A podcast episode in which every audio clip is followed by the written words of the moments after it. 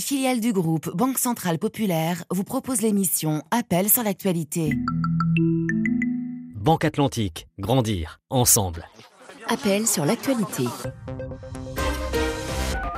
33 9 693 693 70. Juan Gomez. L'antenne vous appartient, je vous le disais à l'instant, euh, sondage euh, réalisé auprès des auditeurs d'Appel sur l'actualité, auditeurs de RFI, vous avez été très nombreux à voter pour décerner votre Ballon d'Or 2021. Je vous donnerai en fin d'émission, et oui, un peu de patience et un peu de suspense, les résultats de ce sondage et évidemment, demain matin, vous commenterez euh, le, classement de ce Ballon d'Or 2021 et vous nous direz si vous êtes d'accord avec euh, tous ces journalistes et entraîneurs à travers le monde qui ont euh, sélectionné, qui ont voté pour le Ballon d'Or 2021. Ce sera donc demain. Aujourd'hui, nous allons parler du Burkina Faso. Après la manifestation pour le moins tendue de samedi à Ouagadougou dans la capitale, manifestation euh, point d'exclamation. Et oui, ils étaient des centaines à vouloir manifester. Ils n'ont pas pu. Les forces de l'ordre ont empêché cette manifestation qui était pour le coup interdite. Manifestation pour dénoncer l'incapacité du président président Caboret à faire face à la violence euh, djihadiste. Des heurts ont éclaté entre manifestants et forces de sécurité. On reviendra évidemment sur ces événements. En tout cas, la coalition du 27 novembre qui avait appelé à manifester demande à ses partisans de rester mobilisés pour continuer à exiger le départ du chef de l'État. Cette pression de la rue sur le président Caboret, on en parle dans une demi-heure. Vos réactions, vos témoignages, au standard évidemment, et sur les réseaux sociaux. Vous êtes au Burkina Faso, vous avez certainement constaté que depuis euh, hier soir 20h, l'Internet mobile a été rétabli. Donc euh, n'hésitez pas à nous rejoindre sur ces réseaux sociaux. D'abord, ce sont vos questions à la rédaction. Ravi d'accueillir Fadel pour euh, commencer la semaine. Bonjour Fadel. Bonjour, bonjour à tous les auditeurs de la RFI. À Libreville, au Gabon, et vous avez des questions euh, sur la Coupe d'Afrique des Nations, coup d'envoi dans un peu plus de deux mois. La Confédération africaine de football a exprimé de sérieuses inquiétudes quant à l'organisation de la Coupe d'Afrique des Nations prévue en janvier. Mais que reproche concrètement la CAF Et la tenue de l'événement est-elle en danger? Ah, bonne question, effectivement. Bonjour Christophe Jousset. Bonjour Juan, bonjour Fadel. Journaliste au service des sports de RFI. Déjà, soyons clairs, la tenue de la compétition n'est pas menacée. Non, si l'on s'en réfère aux dernières déclarations, euh, c'était vendredi euh, du président de la CAF, euh, Patrice Motsepe. Le Sud-Africain a donné rendez-vous au Cameroun en janvier, donc la Cannes aura bien lieu au Cameroun. En revanche, il y a des petits problèmes tout de même d'organisation, de préparation. Il y a eu un petit coup de chaud, oui, effectivement, quand le, courrier euh, signé par euh, Véron Mosengo Omba, le secrétaire général de la CAF, et qui était adressé aux Camerounais. Euh, courrier en date du 17 novembre a fini par circuler sur sur les réseaux, sur les plateformes. le courrier était assez offensif et dans, dans ce courrier, Véron Mosengo Omba exprimait de sérieuses inquiétudes sur l'organisation. Ce sont ses mots. Hein, sur l'organisation du tournoi, en commençant dans son premier point par le stade d'Olembe qui doit accueillir le match d'ouverture. Ce sera le 9 janvier entre le Cameroun et le Burkina Faso. Le secrétaire général regrettait l'absence de progrès depuis sa euh, précédente visite en octobre, alors que le stade doit être livré le 30 novembre. Donc demain bah Demain. demain. Euh, il parlait notamment des, des extérieurs de, de cette euh, enceinte, un stade qui est magnifique mais qui est pas tout à fait terminé. C'est le reproche que tout le monde a retenu parce que bah, c'est l'image, c'est le symbole du, du, match d'ouverture du, du, tournoi et aussi parce qu'à la fin de, de la lettre, Véron Mosengo Omba écrivait S'agissant du stade d'Olembe, sachez que si tout n'est pas réglé d'ici au 30 novembre, le match d'ouverture aura lieu ailleurs. C'est-à-dire que la CAF a clairement lancé un ultimatum au comité d'organisation. Oui, Tout doit être prêt d'ici à demain. Absolument, c'est un coup de, un coup de pression euh, d'un secrétaire général euh, qui avait déjà euh, lancé plusieurs avertissements auparavant. Alors il y a d'autres, dans cette lettre, il y a d'autres points pointés, si j'ose dire, par le secrétaire général qui parlait de l'état des, des, pelouses, programme de maintenance des pelouses inconsistant, écrit-il. il, il pointait aussi les auto, le, le, le, programme, le protocole anti-Covid, en pressant les autorités sanitaires camerounaises de, de, fournir ce, protocole, le nombre de spectateurs admis, les tests requis, les règles à l'intérieur du stade. À ce point-là, a moins retenu l'attention peut-être, mais il est important quand même parce que il peut impacter entre guillemets le, côté festif de la Cannes. Hein. Si jamais la CAF ne trouve que le, protocole prévu n'est pas suffisant, elle peut imposer une, jauge. Hein. Et, la grande fête du football mm. pourrait d'un seul coup être moins belle. Mais après, donc la sortie sur les réseaux de, cette lettre du 17 novembre, eh bien, euh, il y a eu euh, ce, cette assemblée générale extraordinaire de la CAF euh, vendredi dernier au Caire. Et là, le président Motsepe a tenu des propos rassurants. Le Cameroun est prêt à 95%, a-t-il dit. Il s'est dit confiant. Il pense que la Cannes sera un succès. le secrétaire général lui-même, d'ailleurs, vendredi, a, a, confirmé que, que la Cannes aurait bien lieu au Cameroun. Croisons les doigts. Fadel, a-t-on répondu à vos questions? Oui, parfaitement. Eh bien, bonne journée bon début de semaine. Merci d'avoir été avec nous. À bientôt. Christophe Jousset et bonne journée. Elle sera longue hein, pour le service des sports des aujourd'hui, hein. avec le ballon d'or ce soir. Un petit événement en fin de journée. Oui, juste un petit. Rien qu'un petit ballon d'or. Allez, euh, bon courage à vous. 9h16 ici à Paris. On repasse au standard. Robert, soyez le bienvenu. Bonjour. Euh, bonjour, monsieur Juan. À Lomé, au Togo, et vous avez des questions concernant le scandale des tortures et des viols dans les prisons russes. Eh oui, monsieur Juan. Eh, après le scandale de torture en prison en Russie, le directeur des prisons russes a été limogé par le Kremlin. Sur ce, monsieur Juan, j'ai deux questions. Oui. La première, le Kremlin avait annoncé mener une enquête après ces révélations. Où en sont les enquêtes? Ma deuxième question, en fait plus sur ces viols et tortures en prison en Russie Alors, c'est vrai qu'à l'origine de ce scandale, il y a un lanceur d'alerte, lui-même ancien détenu d'une prison du centre de la Russie. Il s'est procuré des centaines et des centaines de vidéos qu'il a transmises à une ONG, qui les a ensuite euh, publiées. Bonjour Anissa El Jabri. Bonjour. Vous êtes la correspondante permanente de RFI à Moscou. L'affaire provoque clairement une onde de choc en Russie.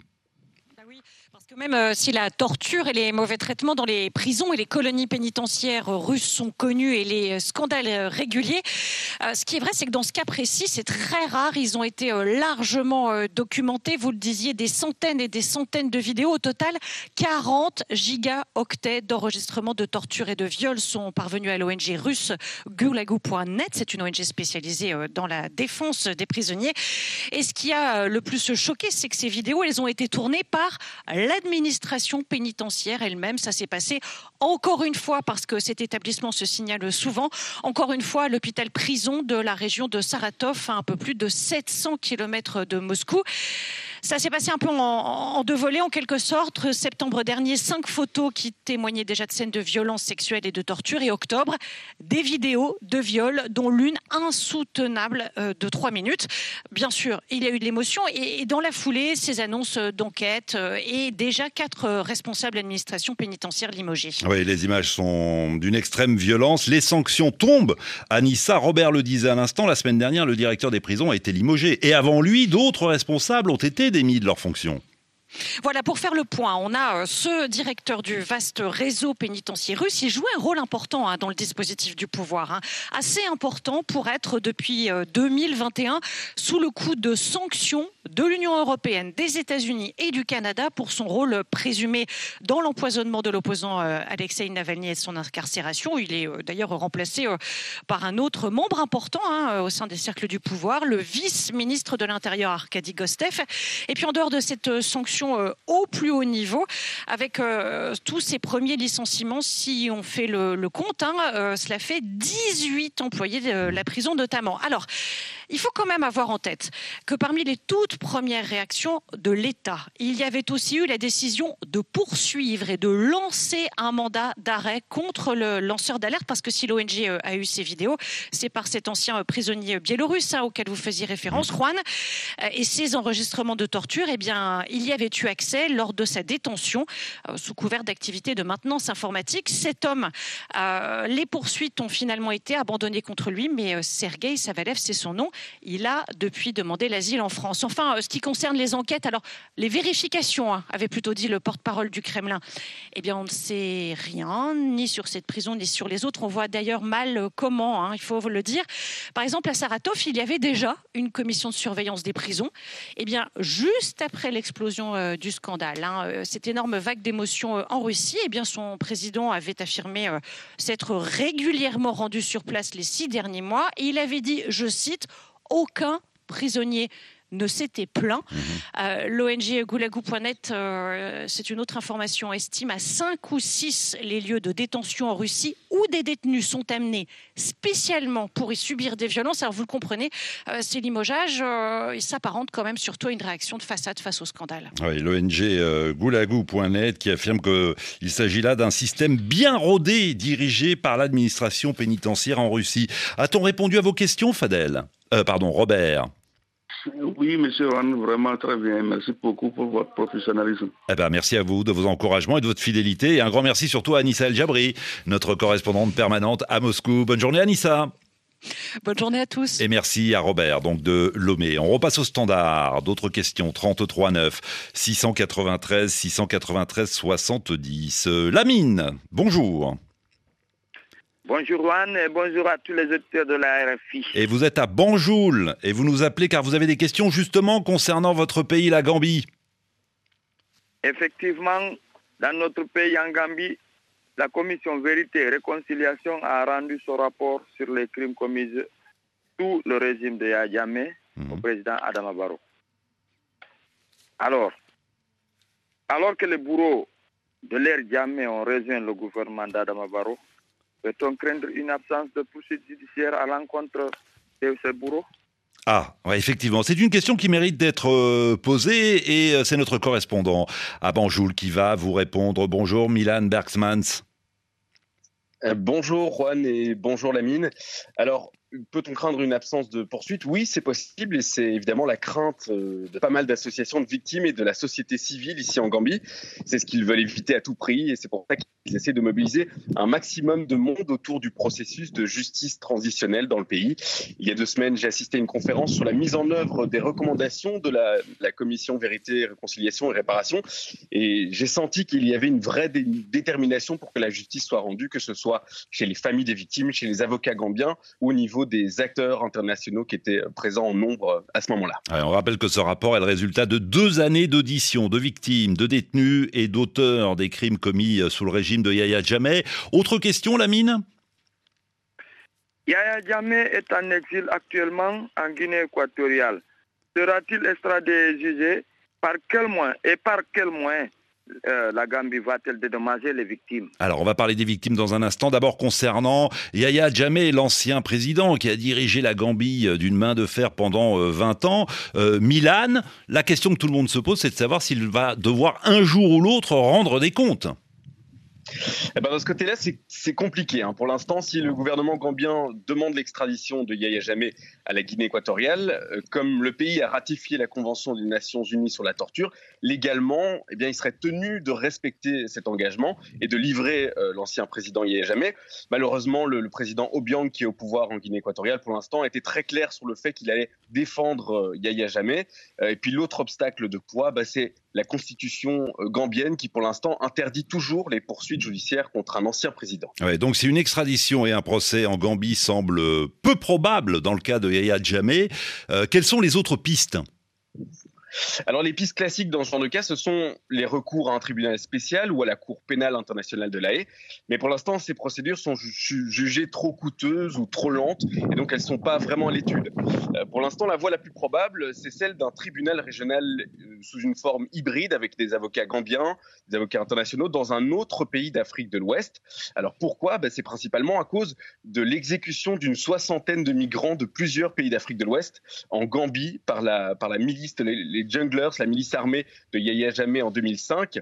Au Ghana, dont provenait la majorité de ces migrants, la société civile a lancé une campagne en 2018 pour tenter de convaincre les autorités euh, d'extrader et de poursuivre Yahya Jammeh devant un tribunal du pays. C'est un, enfin, le Ghana, c'est un pays stable qui serait capable d'accueillir donc euh, cette forme de mmh. tribunal international dirigé par plusieurs pays de la CDAO, comme ça avait été le cas dans le procès de, dans le, dans le cas du procès du Sénabré ancien dirigeant du Tchad, qui a été jugé en 2016 au Sénégal. Euh, des, discussions ont même eu lieu entre la Gambie, le Ghana, le Nigeria au sein de la CDAO cette année sur ce sujet. Alors plutôt que d'utiliser des moyens légaux ici, il s'agirait probablement d'isoler euh, le président Obiang de, Guinée équatoriale sur la scène diplomatique régionale. Mais c'est une option qui prendra du temps. Euh, le plus simple, ce serait évidemment d'avoir un changement de pouvoir en Guinée équatoriale lors des, des prochaines élections qui arrivent. Oui, en quelques mots, Milan, concernant le dédommagement des victimes, on peut dire à la mine qu'un fonds spécial a déjà été créé. Oui, c'est ça. Il y, a, déjà quelque chose qui a été fait. Il y a déjà une initiative qui a été prise euh, très très rapidement en 2019 quand les, audiences de la commission avaient, avaient, commencé. Donc un fonds de réparation euh, qui avait été créé avec euh, directement un million de dollars qui avait été mis à sa disposition par le gouvernement gambien. pour l'instant, les réparations, c'était pour des réparations d'urgence hein, pour les, victimes, on va dire les plus graves. et c'est le budget pour l'instant qui a été utilisé de 250 000 dollars. alors pour calculer les montants, la commission à séparer les victimes un peu en, deux euh, parties. Les cas les moins graves perçoivent des montants en dessous du millier de dollars, et puis euh, les, plus graves ont, des, montants au-dessus. Euh, pour la famille d'une personne victime d'un meurtre extrajudiciaire sur cette période, c'est par exemple plus de 11 000 dollars qui seront alloués. Et ce qu'on peut déjà dire, ben, au moment de la soumission du rapport jeudi dernier, mmh. il y avait 671 victimes qui avaient déjà reçu des réparations financières. 671 victimes donc qui ont été dédommagées. Lamine, a-t-on répondu à vos questions? Parfaitement. Eh bien, bonne journée à Banjoul. Merci à vous et merci à Milan euh, Berkmans, notre euh, correspondant à Banjoul. Karine Bonneau, bonjour. Bonjour. On s'est permis de vous appeler ce matin. Vous êtes juriste, spécialiste de la justice internationale. Nous avons reçu des, questions concernant le sort d'Ahmed Al-Mahdi, l'ancien chef de la brigade des mœurs euh, du groupe djihadiste en Sardine. Ibrahim, bonjour. Bonjour Juan, bonjour Alexis, votre technicien du jour. Ah, et merci à lui, effectivement. Ibrahim, des questions donc sur Al-Mahdi? La CPI réduit la peine de prison du djihadiste ayant participé à la destruction des mausolées de Tombouctou. Il avait été condamné à 9 ans de prison en 2016. Qu'est-ce qui, Qu'est-ce qui explique cette décision de la CPI? Les juges estiment-ils qu'il n'y a plus de risque qu'il rejoigne de nouveau les groupes djihadistes Alors, c'est vrai qu'il avait été condamné à 9 ans de prison. Karine Bonneau, expliquez-nous pourquoi la CPI a-t-elle réduit euh, sa peine de prison? Alors d'abord parce qu'il a déjà purgé les deux tiers de sa peine, donc il avait le droit de demander une réduction de peine. Et effectivement, les, juges ont examiné euh, les arguments de M. Almadi et ont accordé une réduction de peine en prenant en compte deux facteurs. D'abord la coopération avec la Cour dans les enquêtes et les poursuites dont il a fait toujours preuve. Mmh. Et ensuite, la perspective d'une possible resocialisation, puisque M. Almadi a expliqué avoir changé en détention et s'est engagé à transmettre aux jeunes, au public, un message de, sensibilisation contre l'extrémisme religieux. Mais la Cour a aussi pris en compte deux arguments euh, du Mali et des victimes qui s'opposaient à la réduction de la peine et qui avançaient le risque d'instabilité sociale dans la région y compris même les risques pour la sécurité des victimes. Et donc, la Cour a accordé une réduction de peine, non pas de trois ans comme il aurait pu y avoir droit, mais seulement de deux ans. Donc, à partir de, de, de, septembre 2022. Oui, effectivement. 18 septembre 2022. Mais, mais une fois libéré, Karine Bonneau, et je comprends la question d'Ibrahim, est-ce qu'il n'y a pas un risque euh, qu'il retourne au Mali et qu'il euh, rejoigne de nouveau les groupes armés? Voilà, alors c'est exactement pour la raison pour laquelle les juges ont dit que le, euh, en 2022, au moment où il sera libéré, il faudra réexaminer en fait les opinions, les préoccupations du Mali et des victimes pour choisir le pays où il va être libéré. Il n'est pas évident que euh, M. Al-Mahdi retourne au Mali, il pourrait être renvoyé dans un autre pays qui voudra bien l'accepter. D'accord. Donc, euh, mais lui-même devra faire une demande d'asile ou ce sera la Cour pénale internationale qui lui choisira un pays? Ça sera la Cour pénale ah qui choisira un, pays sur la base de ce que lui voudrait, mais aussi ce que le Mali et les victimes euh, et d'autres parties à la procédure diront. Pour effectivement euh, empêcher toute instabilité dans, dans la région. Ibrahim, à Conakry, a-t-on répondu à vos questions? Tout à fait, Juan. Et bonne chance à Kylian Mbappé pour le Ballon d'Or. Merci et bonne journée. On est déjà sur les pronostics football. Euh, à bientôt, Ibrahim. Merci beaucoup, Karine Bonneau, d'avoir été avec nous, juriste spécialiste de la justice internationale. Euh, qui voyez-vous soulever euh, ce soir euh, le Ballon d'Or 2021 Vos pronostics au standard, non pas qu'on en parlera dans 10 minutes, hein, on en parlera demain matin. Demain matin, on commentera tous ensemble le classement Ballon d'Or 2021, euh, dont le verdict sera connu évidemment ce soir. Dans 10 minutes, en tout cas, nous, on parlera du Burkina Faso et de cette colère de la rue contre euh, l'insécurité et surtout la politique du président Kaboré, euh, incapable selon ses détracteurs de lutter contre les djihadistes.